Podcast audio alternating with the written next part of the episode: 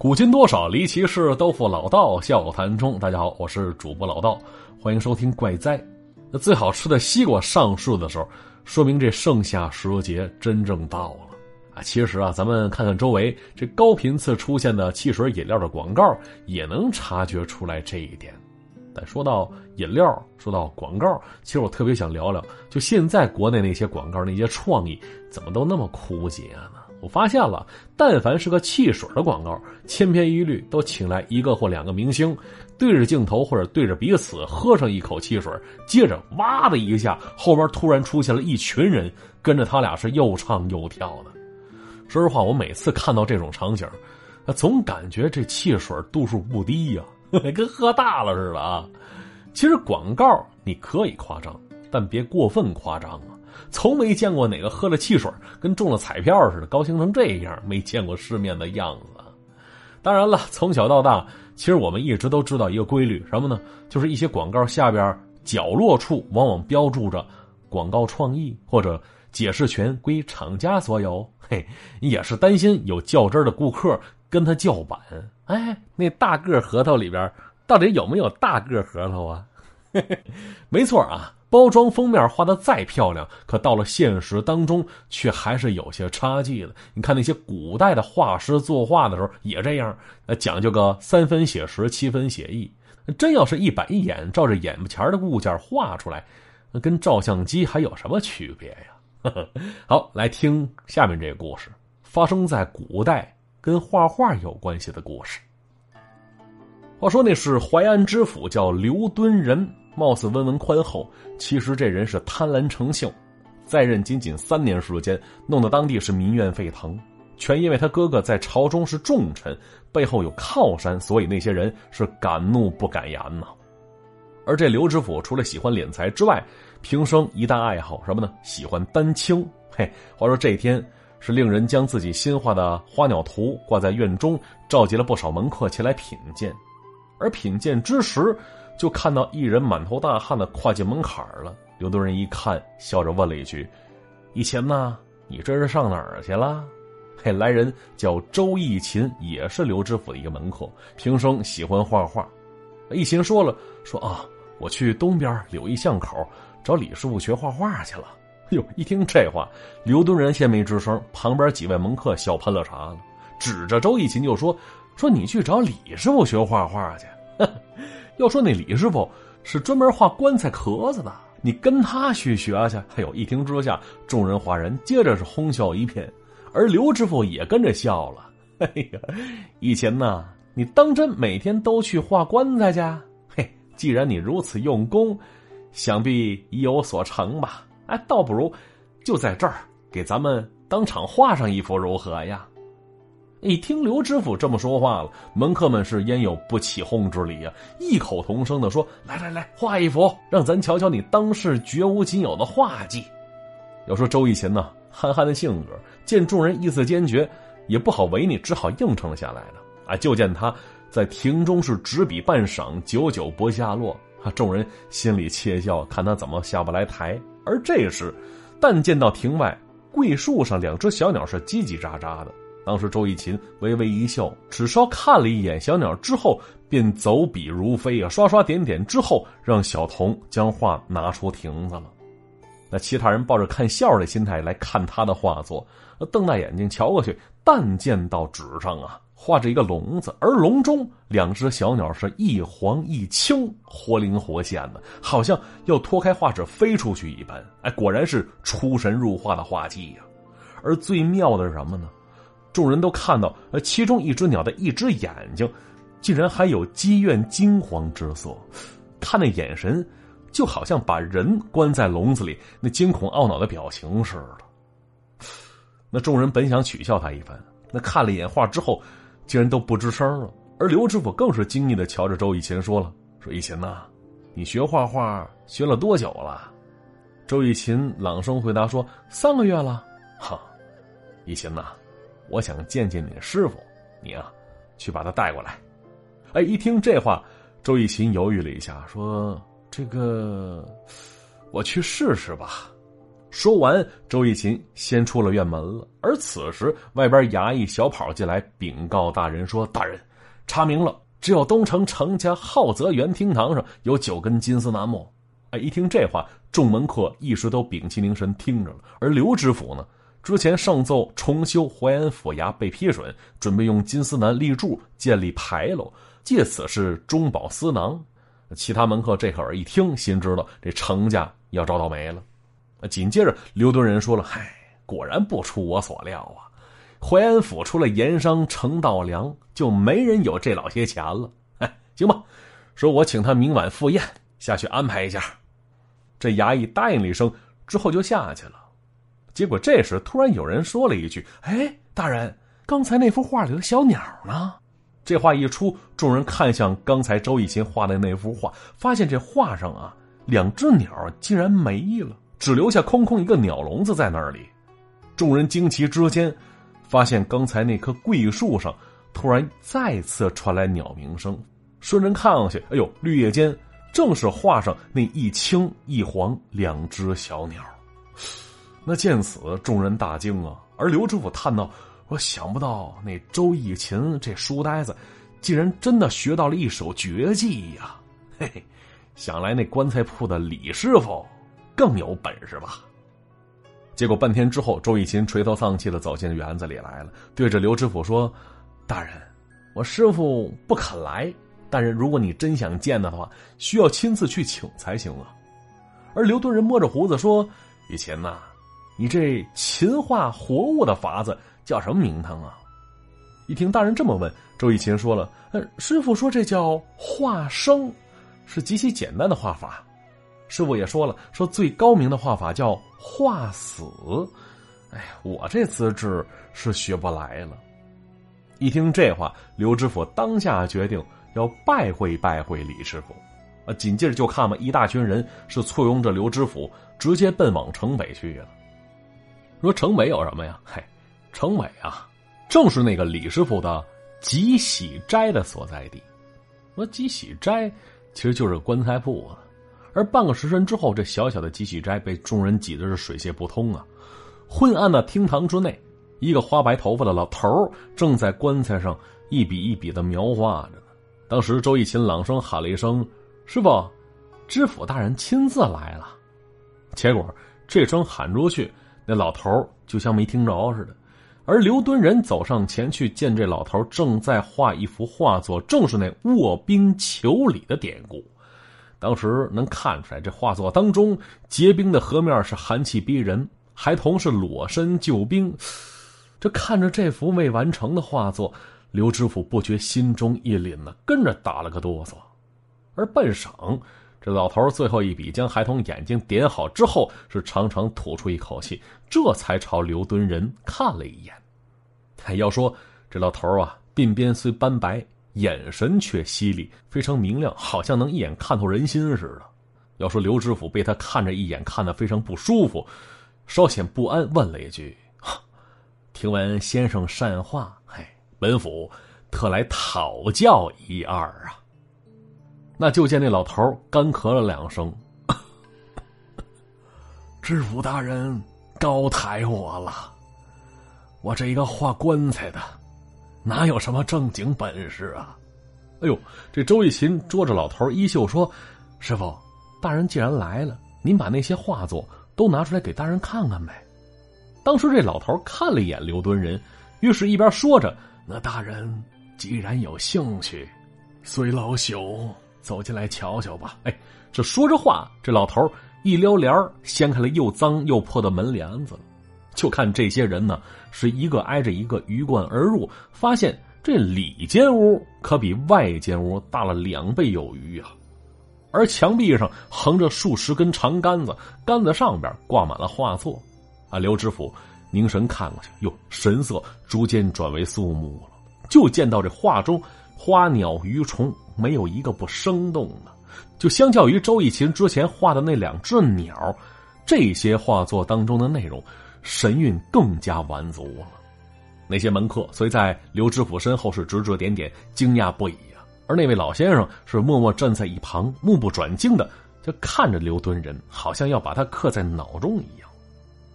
结果这些人看来看去，都看到了最后一根大长杆子了。要说这根长杆子上面啊，挂着一幅巨大的青色幔布，把整面墙遮的是严严实实的。那刘知府见此是非常疑惑，抬手就要掀开青幔，哪知道却被那老头一步挡住了。哎呦，大人呐，这幅画作，咱还是别看了。又一听这话，刘敦仁心中不免生疑呀，皱着眉头说：“老人家。”难道说这幅画有什么见不得人的东西吗？啊，回大人，这幅画作呀，是一幅修罗夜宴图，所画之物太过吓人，怕惊着大人，所以不敢示人呐。那这话音刚落，这周义勤在旁边也搓手说：“大人，咱还别看这个了，我看过。”这幅画确实挺吓人的，嘿，要说呀，人就是这样，什么叫禁忌及诱惑呀？你越不让他干嘛，他越想干嘛。要说这俩人越是这么说，刘知府越是好奇呀，于是摆了摆手，用命令的语气说了一句：“别废话，快掀开，我看一看。”听大人这么说，这老头无奈的朝旁边闪了闪，之后一个门客使劲一拉，把那青幔给拉了下来，结果里边画作现出之时。所有人呐，只感觉面前陡然变暗了很多，就好像天光在一瞬间被无形大口给吞没了似的。他们看到这幅巨大的画作，竟然占据了整片墙壁，还没看清画面呢，已让人神魂震动、强烈不安了。当时刘知府刘敦仁定定神，一眼看过去，发现画卷当中绘着四位四大修罗鬼王正举杯畅饮呢。而这四位鬼王身旁，仆众成群，无不卑微谨慎。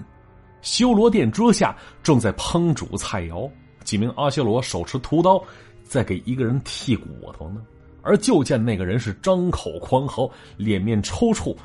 刘敦仁跟那画作当中那被剔骨的人眼光刚一接触，嘿，惊觉那人好像死死盯着自己看呢，正在哀求他救命似的。当时一看之下，这刘知府被吓得往后扫了几步，紧接着后脊梁背出了一层冷汗。那再看向两边，他望见旁边端庄美貌的修罗女手中金盘子里竟然是烹煮好的人参，还兀自冒着热气儿呢。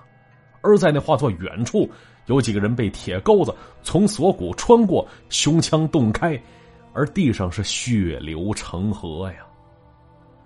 要说这刘敦仁这一下更胜方才，惊叫一声，险些跌倒啊！勉强镇静的说一声：“我们快出去吧。”接着大家拥着他开始往外间走。不多时，这刘知府瞪着那老头问了一句：“这个就是？”“没错啊，这就是画死。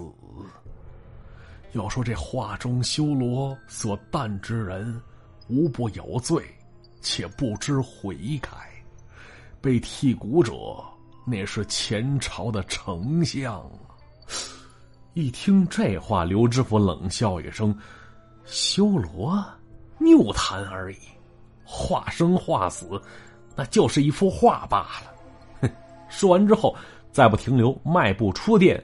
而那些门客们看出大人是极其不高兴啊，呼啦超的都跟着出去了。而这时，就见那周义勤最后一个出门。出门之前，低低的问老者一句：“师傅，记下了吗？”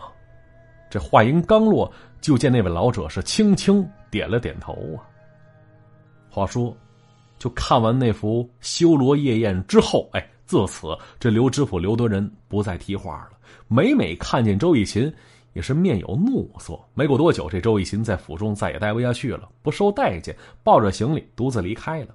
要说呀。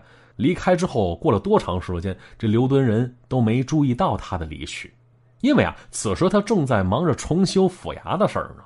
而那盐商程道良战战兢兢前来赴宴，刘敦仁是毫不隐瞒他自己的想法，直接开口就跟程道良说，让他将中厅内九根金丝楠取下来卖与官府。没错，他说的是卖，是答应给钱的。当时就见程道良面有难色。这知府啊，冷哼一声：“前一阵子呀，满门抄斩的贩卖私盐的许家，听说跟你程家有些生意上的往来。哟，一听这话，那程道良面如死灰啊，看着刘敦仁半天，说了一声：“大人，您最是英明啊！小人与许家掌柜就见过一面，绝无勾结。哎，小人这就回家，把那楠木拆下来，立刻送往府库。”啊，听到这话，刘都人是拍手叫好，哈哈哈哈好，好，好，可让府中出个凭据。等来年账上有钱了，再赋予你。啊啊！来年哟，这程道良一听，这哪是卖呀？这分明就是明抢啊！来年再给我钱，来年我找谁要这钱去？要说当时这程道良脸色是越来越难看，但是却不敢说一个不字之后他是勉强辞行回家，程家家仆是连夜拆除了耗子园中庭，而天亮的时候就看到那九根金丝楠。被抬出了院子，装上了大车。当时，这程道良哇的一声，是一口鲜血喷出，直接栽倒在地上了。要说半个月之后，新的淮安府衙开始兴建，而说也奇怪啊，就在府衙动工之日起，这刘敦仁突然感觉身体不适。一开始啊，只是身体乏力。渐渐呢，竟然无力下床了，请了无数个名医，都说他是心血亏实。而刘德仁觉得这病来的挺蹊跷的啊！听到那些门客说说最近呢，城外一个道观有一位挂单的道士，说是法术高深。刘知府听闻，立刻差人去请去。结果这位道士来了之后，扒开刘德仁眼皮瞧了瞧，之后是摇摇头说：“大人，您并非中邪呀，而是您的气血。”被人给收走了，哎呦！一听刘敦仁一愣，什么？收收走了？嘿，这道士抓一抓乱蓬蓬的头发，说：“没错啊，就是说大人身上你的活气儿正在一点点被人拿走，所以没了生气，身体自然就生病了。”贫道多问一句，大人，最近一年半载了，您可曾去过什么不该去的地方没？要说这刘敦仁想了半天，紧接着脑子轰的一声，说了一句：“难道是那老家伙耍鬼？”于是就把那天看画、看那个修罗夜宴图的经过向道士说了一遍呢。结果那位道士听的是神色郑重，听完之后说了一句：“化死。”要说这一技法并非丹青之技呀，而是正经法门。其实就是绘画活人的面目，而那被画之人在画成之后会气血散尽而亡啊！哟，一听这话，刘敦仁吓得够呛。当时这道士叹息一声：“唉，要说这等法门，作画之人也需要付出极大的代价的。每画死一人，他自己便要折寿十年。大人，您看那老头目光炯炯，全是因为……”他其实根本就不是上了岁数的老人。当时这刘知府挣扎爬了起来：“道长啊，有什么救命的法子没有啊？”“哎，自然是有的，大人，你只需要找到他，然后把画作毁去便可。”一听之下，刘多人朝手下大喊了一声：“赶紧把他抓来！那这这周义勤关进大牢。”要说这府中衙役赶去那棺材铺子的时候，这几喜斋里边。棺材还在，但老头周义勤还有那幅巨大的画作都没影了。而此后一年，刘敦仁是四处差人寻找周义勤跟那老头当然还有那幅画作，但结果一直是一无所获。而次年九月份，要说这淮安府衙落成，大门面南临街，影被七丈长，房屋三百多间。要说在当时，比之王爷的府邸，有过之而无不及呀。但是呢，这府衙建成第三天，知府刘敦仁亡于任上，据说是全身血肉干结，唯剩皮肉，成殓之时形容枯骨啊。而与此同时，金陵客栈之内，一个白发苍苍的老者也闭上双眼，溘然长逝了。而就在这位老者跟前跪着一个看上去憨头憨脑的书生，不是别人，正是那周义勤。而此时，周以琴徐徐展开老者身边一幅画轴，那正是那幅《修罗夜宴图》啊。而在吊着的一排被剜心的人当中，此时照比当初正多出来一个，赫然便是那刘敦仁刘知府啊。当天走出客栈的时候，星星点点的雪花从天而降，周以琴脸上多了份深深的坚毅啊！此时成为了化死之传人，就需要他有足够的准备，放弃生命，如同他的前辈一般。要说只有他知道。就刚刚过世那位老者，其实才刚满三十岁而已啊！在他一生当中，一共化死了四个贪官，而画上每个罪人都是化死的传人用命换来的。修罗夜宴图要一代代传下去，在他这一代，又将用自己的生命画死多少该死之人呢？你要说这周以勤没想过，他只知道，他要做的就是不停的画下去啊！好了，今天的故事就讲到这里了。那没听够的话，可以搜索“老道书馆”或者搜索“无业边境”，立刻收听老道全新的专辑。现在已经快完结了，攒的够肥了，大家可以尽情畅听了。那同时想添加老道微信的朋友，可以微信搜索“主播老道”这四个字的拼音首字母，也就是 ZBLD 再加上五二幺，找到我添加成功，就可以跟我及时互动了。好，今天节目就到这里，我们下期再见。